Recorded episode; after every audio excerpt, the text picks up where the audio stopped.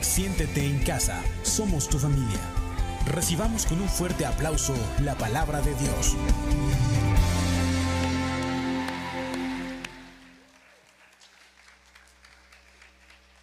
Así es, somos poquitos, pero le puede dar un fuerte aplauso mejor todavía al Señor por la palabra de Dios, que es la que, la que en su misma palabra dice que es nuestra medicina, es nuestra fortaleza y que no hay palabra profética más segura como la palabra de Dios.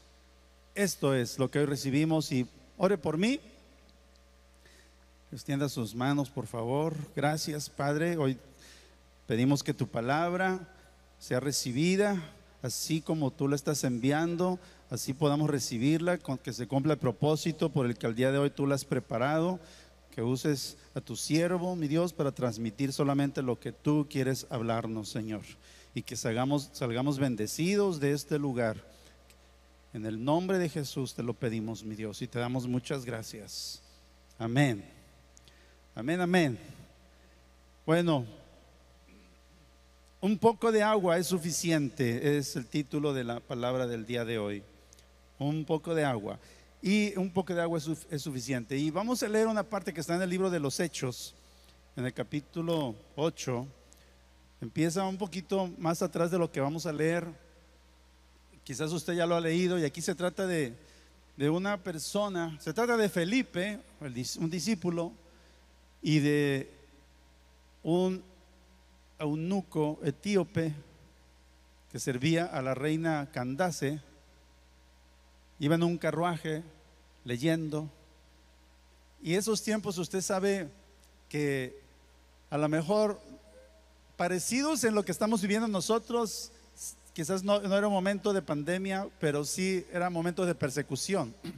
Era un tiempo donde estaban siguiendo a los cristianos, estaba eh, no solamente los seguían, los perseguían, los encarcelaban y a veces hasta los mataban.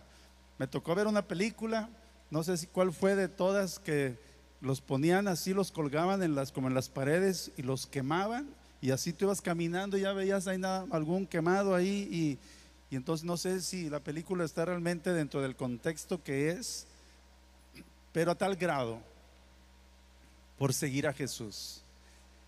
Y nosotros pues tenemos la libertad de escuchar a Jesús. Pero ahora estamos viviendo un momento difícil que, que no nos esperábamos y quizás hacía muchos años que no se había vivido algo como esto a nivel mundial y que estaba afectándonos en muchos sentidos. Hemos perdido amigos, familia, quedado sin trabajo, negocios se han venido abajo, perdido empleos, inversiones que no se han recuperado y quién sabe si se vayan a recuperar. Pero son tiempos difíciles. Pero en este momento sucede algo.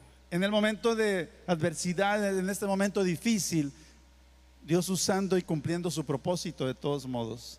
Y es lo que debemos siempre de estar nosotros alentándonos, confiados en que tenemos un Dios que allá en el cielo no hay epidemia, un Dios que está listo para darnos bendiciones, para que nosotros podamos creerle a Él y Él listo para cumplir sus promesas en cada uno de nosotros y sobre todo siendo obedientes a su palabra. Y aquí en el libro de Hechos nos habla de Felipe y dice en el versículo 8:34, dice, el funcionario le preguntó a Felipe, por favor dime, ¿de quién está hablando el profeta? ¿Está hablando de él mismo o de otra persona? Entonces Felipe comenzó a hablar. Empezó desde esta misma escritura y le contó la buena noticia acerca de Jesús. Mientras viajaban por el camino, llegaron a un lugar donde había agua y el funcionario dijo, mira, aquí hay agua, ¿qué impide que yo sea bautizado? En, otras versiones ahí adelante dice, si crees de todo tu corazón, bien puedes le dice Felipe. Entonces el funcionario ordenó que detuvieran el carruaje y ambos, Felipe y el funcionario, entraron al agua y Felipe lo bautizó. No sé si pudiera subir un poquito aquí a monitores porque siento como que me forzo. Cuando salieron del agua, el Espíritu del Señor se llevó a Felipe el funcionario ya no lo volvió a ver y siguió muy feliz su camino.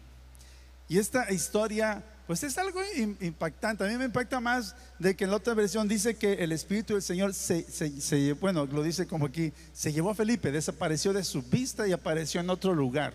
¿Sí? ¿Qué cosas tremendas suceden cuando obedecemos al Señor?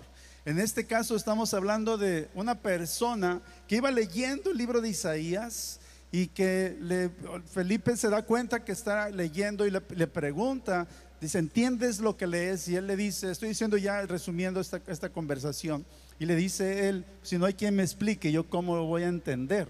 Y entonces le dice, por cierto, ¿verdad? Yo tengo doctorado en esa materia de Isaías, así que te puedo explicar lo que estás leyendo. Y le empieza a hablar las buenas nuevas, dice ahí, de Jesucristo. Fíjense, yo quiero que nos pongamos en ese momento, en el contexto de ese momento que, estamos relatando ahí.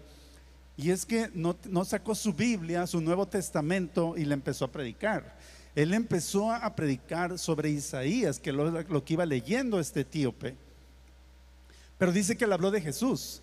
Entonces esto significa que lo que él estaba explicando eran todas las profecías que se habían hecho sobre Jesús y cómo Jesucristo vino a cumplir todas esas profecías. Ellos dominaban esas, esas profecías, era lo que se enseñaba. Por eso ellos a veces no entendieron muchas cosas que sucedían porque ellos interpretaban las profecías de otra manera. O más bien esperaban que la persona que iba a cumplir esas profecías iba a ser otra porque decían de un rey y hablaban de alguien que iba a venir de un linaje especial y entonces por eso menospreciaban a Jesús porque decían, sabemos las, profecías, conocemos las escrituras y tú no estás descrito en esas escrituras. Pero todo lo que hizo cumplió lo que estaba profetizado. Y entonces, qué tremendo fue que con esa, no sé cuánto haya sido de camino, le habla de las escrituras, le habla de Jesús, le habla de las buenas nuevas y ya él había algo algo ahí que estaba diciendo, mira, cuando llegaron a un momento donde había agua en un lugarcito, ahí hay un poco de agua, ¿puedo ser bautizado? Y él le dice, si tú crees con todo tu corazón, bien puedes. ¿Qué impacto de la palabra a través de Felipe recibió este etíope, que inmediatamente entendió que quería ser bautizado? Y no es que vamos a hablar tanto del bautismo el día de hoy, sino que vamos a hablar de de lo que a veces impide que nos acerquemos al Señor, de lo que muchas veces ponemos como argumentos para no hacer lo que Dios quiere de nosotros. Una de las cosas, uno de los ejemplos, pues es a veces el bautismo. A mí me ha tocado platicar con personas que tienen muchísimo tiempo viniendo a la iglesia y nunca han tenido tiempo de hacerlo. Siempre por una u otra cosa no han podido o no pueden. Y cuando ya podían, ay, es que me acabo de, me acabo de pintar el pelo, me acabo ese tinte que me puse carísimo y si me voy ahí, pues ese, me va el peinado y, bla, bla, bla, y, no tengo que ponerme para ese día, o me acabo de hacer uñas y es mujer, ¿verdad? Y, y entonces se empiezan a poner muchas excusas y no, y nos perdemos la bendición.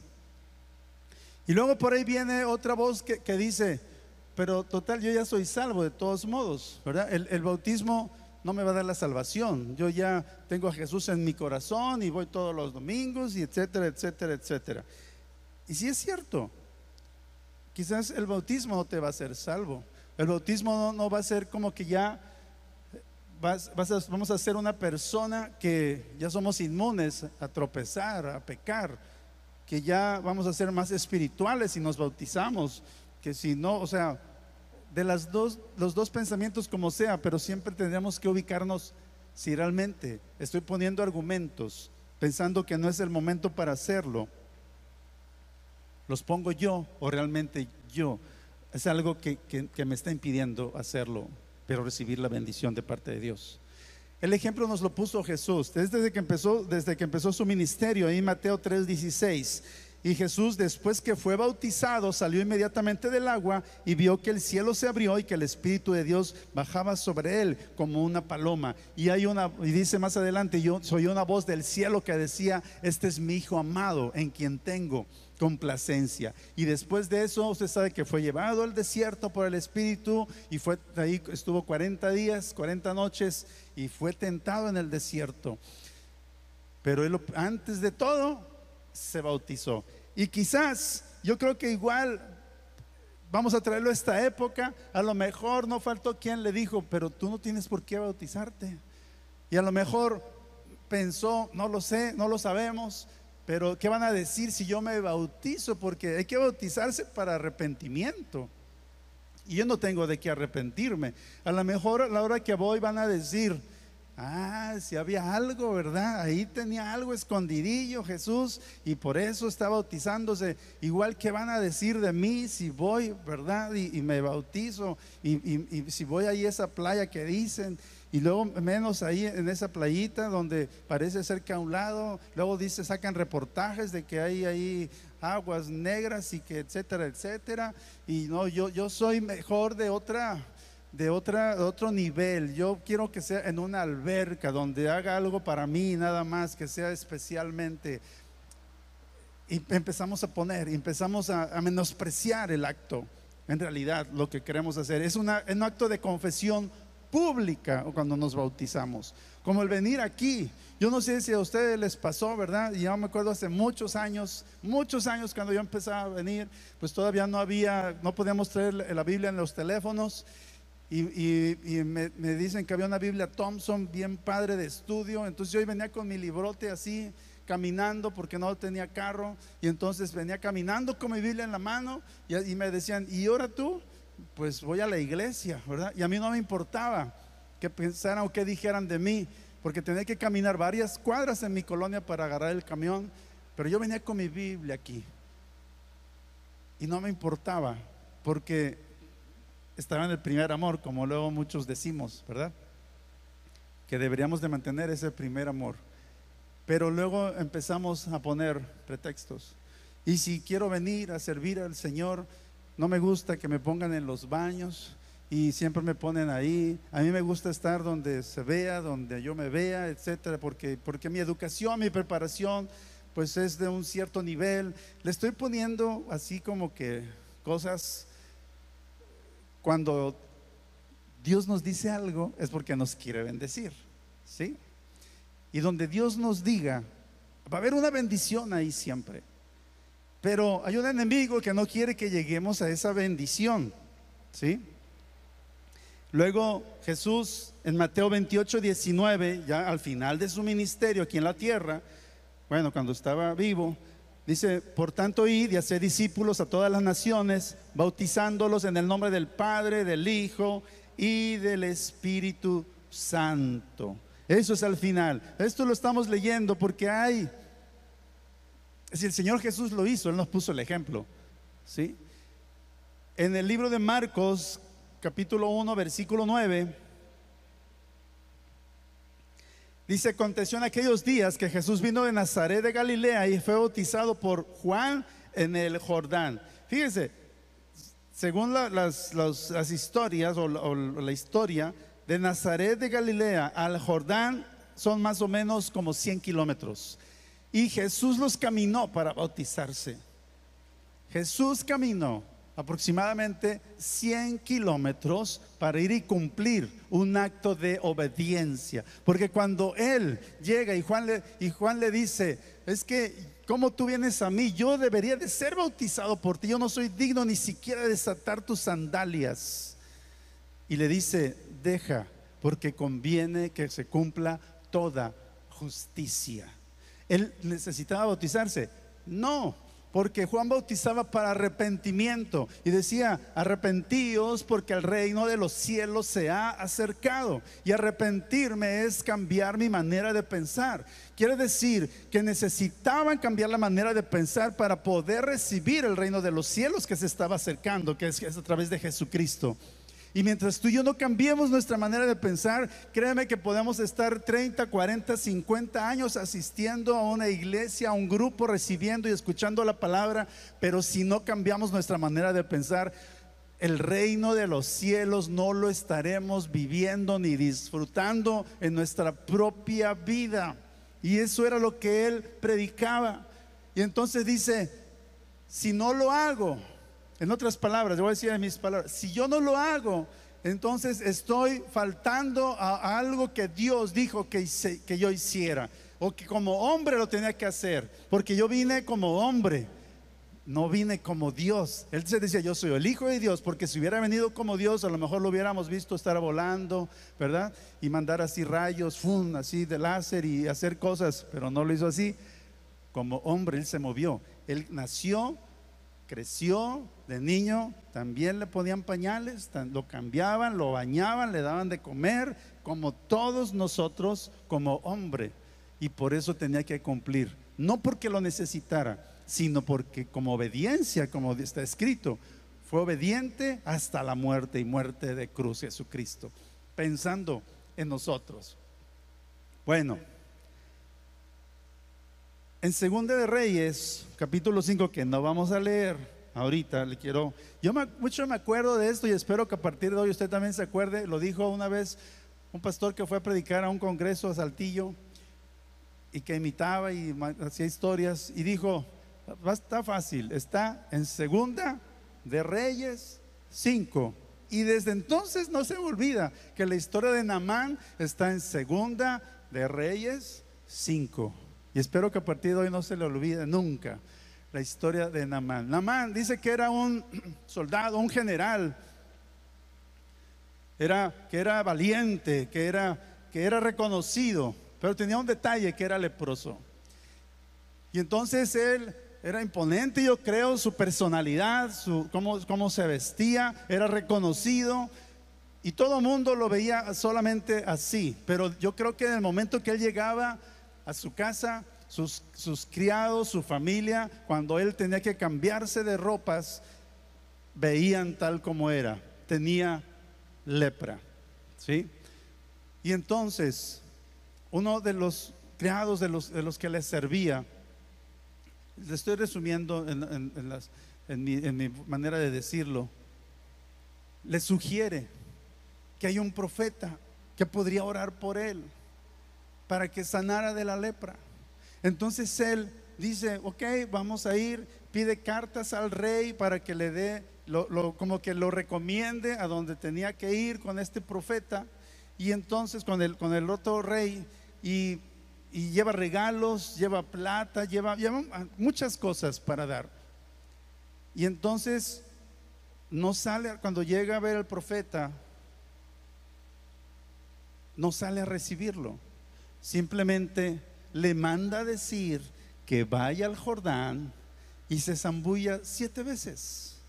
Cuando él oye esta indicación se molesta, porque él dijo, ¿desde dónde vine para ver a este profeta? Y hay mejores ríos allá de donde yo vengo que este richuelo, este arroyuelo Jordán.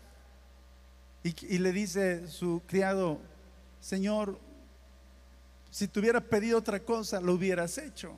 Te está pidiendo algo tan sencillo como es irte a sumergir solamente. Y total que lo hizo siete veces y dice que su carne se restauró y quedó su piel como la de un bebé. La soberbia tiene que ser quitada de nuestras vidas. Dios nos está llamando y Dios quiere que le sirvamos y que le creamos en todas las cosas. Dios quiere que cambiemos nuestra manera de pensar.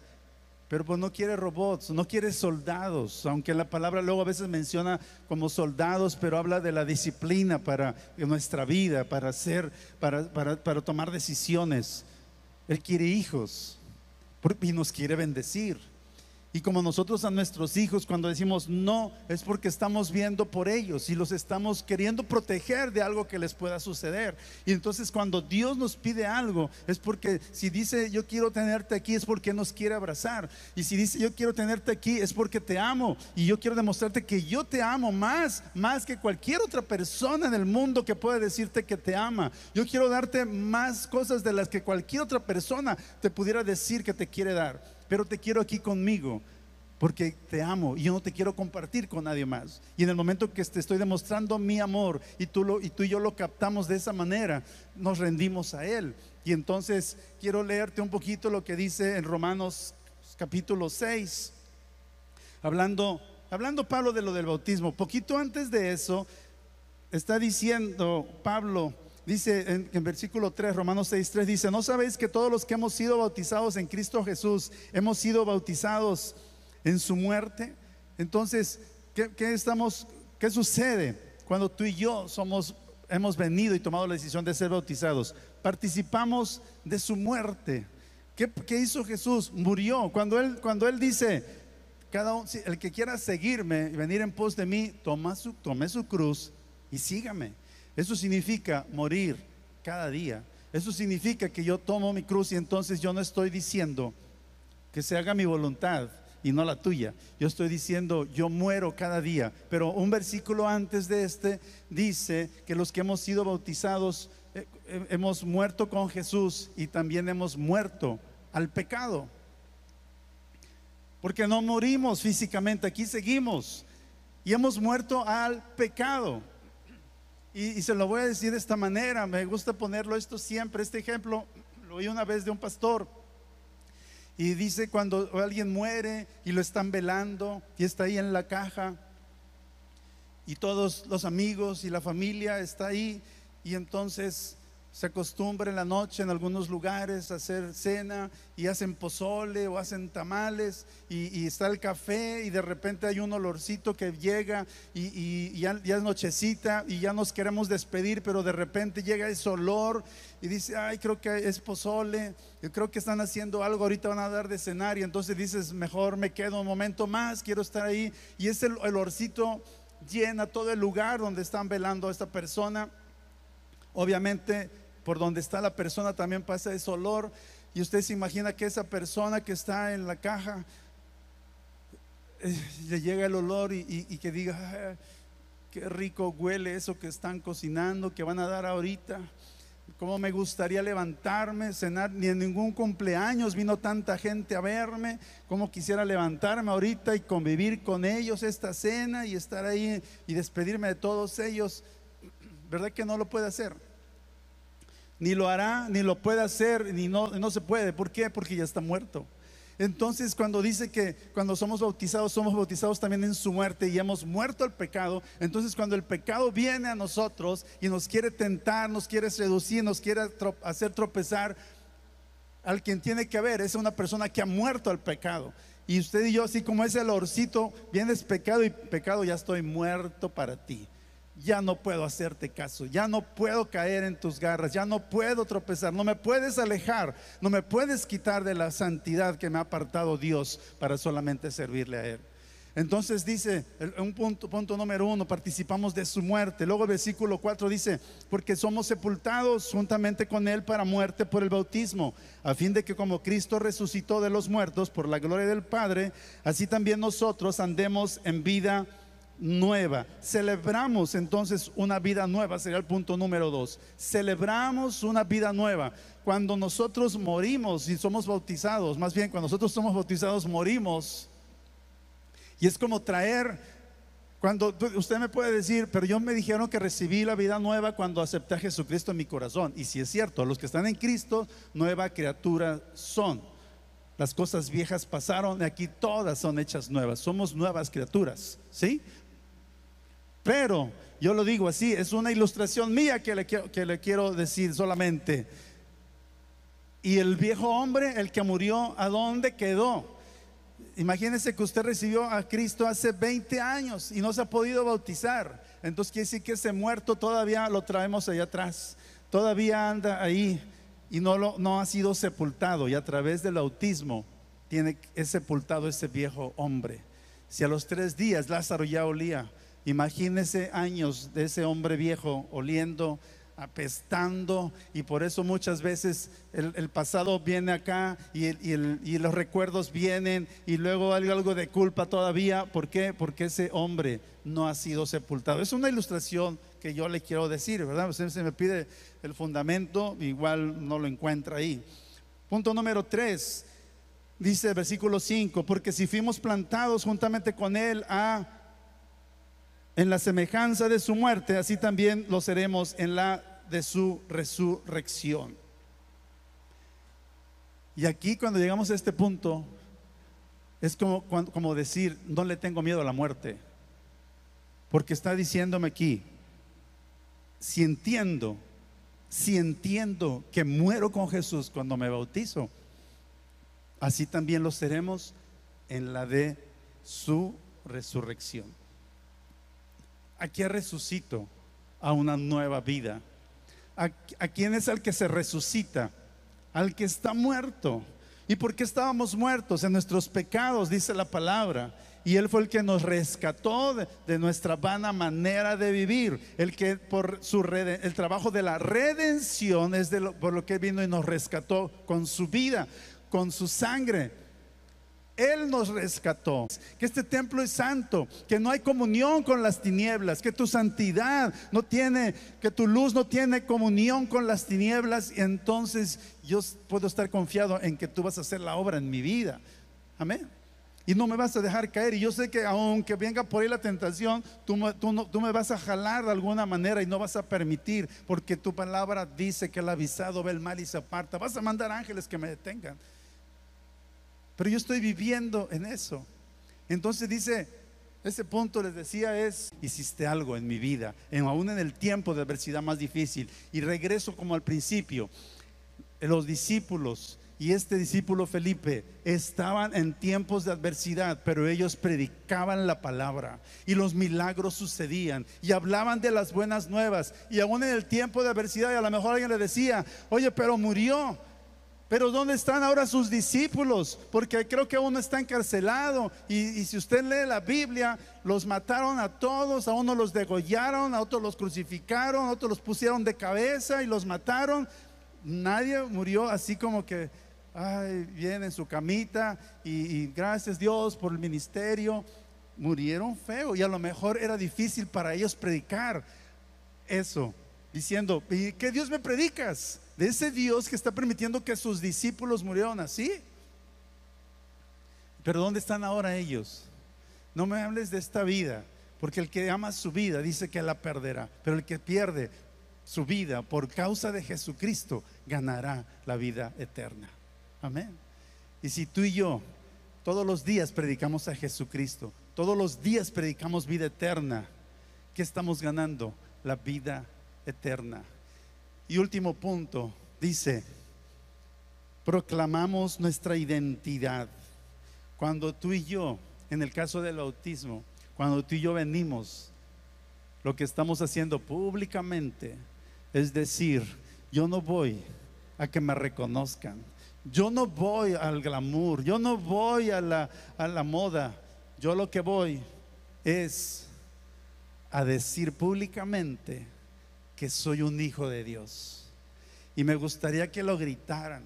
Y me gustaría que pusieran un micrófono ahí en la playa para que todos los que están ahí, los turistas, oigan y decirles, yo no me avergüenzo del Evangelio, me bautizo porque voy a sepultar al hombre viejo, porque quiero resucitar con Jesucristo, porque quiero servirle, porque quiero que en este momento se oiga una voz desde los cielos que diga, este es mi hijo amado que hoy me está complaciendo, que no le importó que si se había pintado el cabello, que no le importó si, si iba a salir todo que no le importó que fuera en esta playita o en este arroyito, lo único que le importó es que fue obediente y dijo públicamente, yo soy un hijo de Dios. Y no me avergüenzo del Evangelio, porque es poder de Dios. Dele un aplauso al Señor. Eso es lo que tú y yo hacemos. Nos estamos identificando y más claramente no lo podemos tener. El Padre diciendo, este es mi Hijo amado. Y ponte de los dos lados. él se estaba bautizando y se oyó esa voz. Cuando Felipe estaba bautizando a la otra persona, también sucedió, algo sobrenatural. Felipe es llevado y transportado a otro lugar. Felipe estaba obedeciendo también. Ahí había dos personas que estaban obedeciendo a la voluntad de Dios. Y así es solamente, es obedecer. Tenemos que morir, a veces tenemos que morir a nuestros sacrificios, a, nuestras cosas que tenemos que hacer y hacer a veces de vez en cuando algún sacrificio. Eso sí, pero hay siempre una recompensa de parte de Dios. A Dios nunca le vamos a ganar. Nunca le vamos a ganar. Y los argumentos siempre va a haber. Y siempre va a haber. Y, y ahorita que la tercera ola, y que esto, y que el otro. Siempre va a haber argumentos. Siempre. Pero esos argumentos muchas veces nos detienen de avanzar a lo que Dios quiere. Nos detienen de avanzar a lo que Dios tiene preparado para nosotros. Y no es que Dios nos... Es, luego podemos decir, Dios, ¿y dónde estás? ¿Dónde estabas? Siempre estaba contigo. Pero no veniste. Pero no diste el paso de fe. Y Dios, ¿y por qué pasó esto? Es que yo tenía otras cosas para tu vida pero no diste el paso de fe. Estamos reedificando iglesia, estamos reconstruyendo la iglesia. ¿sí? Y si usted oyera a muchos pastores y muchas iglesias y de todas las denominaciones, todas, todas están viviendo algo en común. Algo en común. No estamos hablando de crisis. Estamos hablando de que, por eso le decía hace rato, cuando le dice el Señor Jesús a los discípulos, téngale cuidado al que pueda destruir su alma. No le tenga tanto miedo al COVID. Si hay que cuidarse, sí. Pero el que está utilizando eso para alejarnos de la iglesia, para alejarnos de servir, para alejarnos de buscar su, cuál es su voluntad para nuestra vida, lo único que está logrando, lo más que está logrando es enfriar los corazones es enfriar en la confianza, la fe, la promesa que, que está en la palabra. El mismo Elías, acuérdese, él dijo, ¿A dónde estás? ¿Qué has hecho por todos tus profetas? Has permitido que todos murieran y el que sigue la lista soy yo. Reclamándole a Dios, como si Dios no hubiera tenido cuidado de sus siervos. Dios tiene el cuidado, pero aguas, porque hay una influencia que ocupa las cosas que están sucediendo para alejarnos. Y cuando menos nos damos cuenta, ya estamos fuera. Ya estamos fuera. Y el argumento fue uno, pero realmente no fue ese lo principal. El argumento lo pusimos nosotros. Te voy a invitar que nos pongamos en pie un momento. Dice, comenzamos diciendo,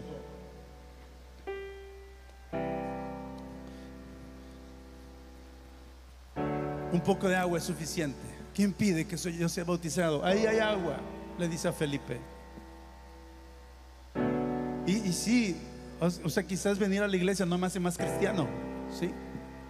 Es como decir, este anillo, utilizamos un anillo para decir, para que todos vean que estoy casado, ¿verdad? O que está casada mi esposa, que pertenece a alguien, pero este anillo no me va a hacer que yo no caiga que yo sea fiel toda la vida. El anillo no lo va a hacer. Lo que quiero decirle con esto es, es que cuando tú y yo obedecemos, cuando tú y yo buscamos al Señor, eso es lo que nos va a salvar. Cuando tú y yo le decimos a Dios, Señor, yo quiero, yo quiero más de ti y yo sé que tú estás haciendo algo en mi vida. Igual cuando nos bautizamos, igual venir a la iglesia, igual que estés en todas las cosas, eso no nos va a hacer salvos. Espero estar explicándome. Hay que buscar la presencia de Dios. Cierre sus ojos un momento y vamos a terminar orando. Padre, muchas gracias. Padre, gracias, Señor. Porque a veces con tan poco, con un poco de fe, con una fe como ese pequeño grano de mostaza, Señor, puede mover montañas así del tamaño de esa fe. Y así hoy, Señor, te decimos, no, no queremos poner más excusas, no queremos poner más argumentos, no queremos, mi Dios, que, que las cosas que están a nuestro alrededor sean un estorbo para no acercarnos a ti, no buscarte a ti. Hoy te pedimos que nos fortalezcas. Hoy te pedimos que nos perdones. Hoy te pedimos, Señor, que lo nuevo que estás preparando, que ya está listo para cada uno de nosotros en este tiempo nuevo, tiempos nuevos, Señor, que todas las cosas nos ayudan a bien, podamos nosotros recibirlas y que no se nos vaya ninguna bendición, Señor. Padre, en el nombre de Jesús, hoy, Señor, hoy tú dile, Señor, bendice mi vida. Pon tu mano en tu corazón y dile, Señor, llena mi corazón. Llena mi corazón, Señor. Yo no quiero que haya temores. Yo no quiero caminar por el temor. Yo no quiero detenerme por el temor, Señor. Yo no quiero estar paralizado. Quiero creerte a ti. Quiero creer tu palabra. Quiero caminar con fe, mi Dios, y ver bendiciones cada día y que haya milagros en mi vida cada día, así como sucedió con Felipe, así como hablaste desde los cielos y dijiste, este es mi hijo amado. Yo quiero que así digas de mí, Señor, que soy tu hijo amado, que te obedece y que te complaces, Señor. Y ser un ejemplo para todos los que me conocen, Señor. Un ejemplo, pero de fe, de obediencia, para que tu nombre sea glorificado a través de mi vida, Señor. En el nombre de Jesús. En el nombre de Jesús. Sella. Vamos a sellar este momento adorando al Señor.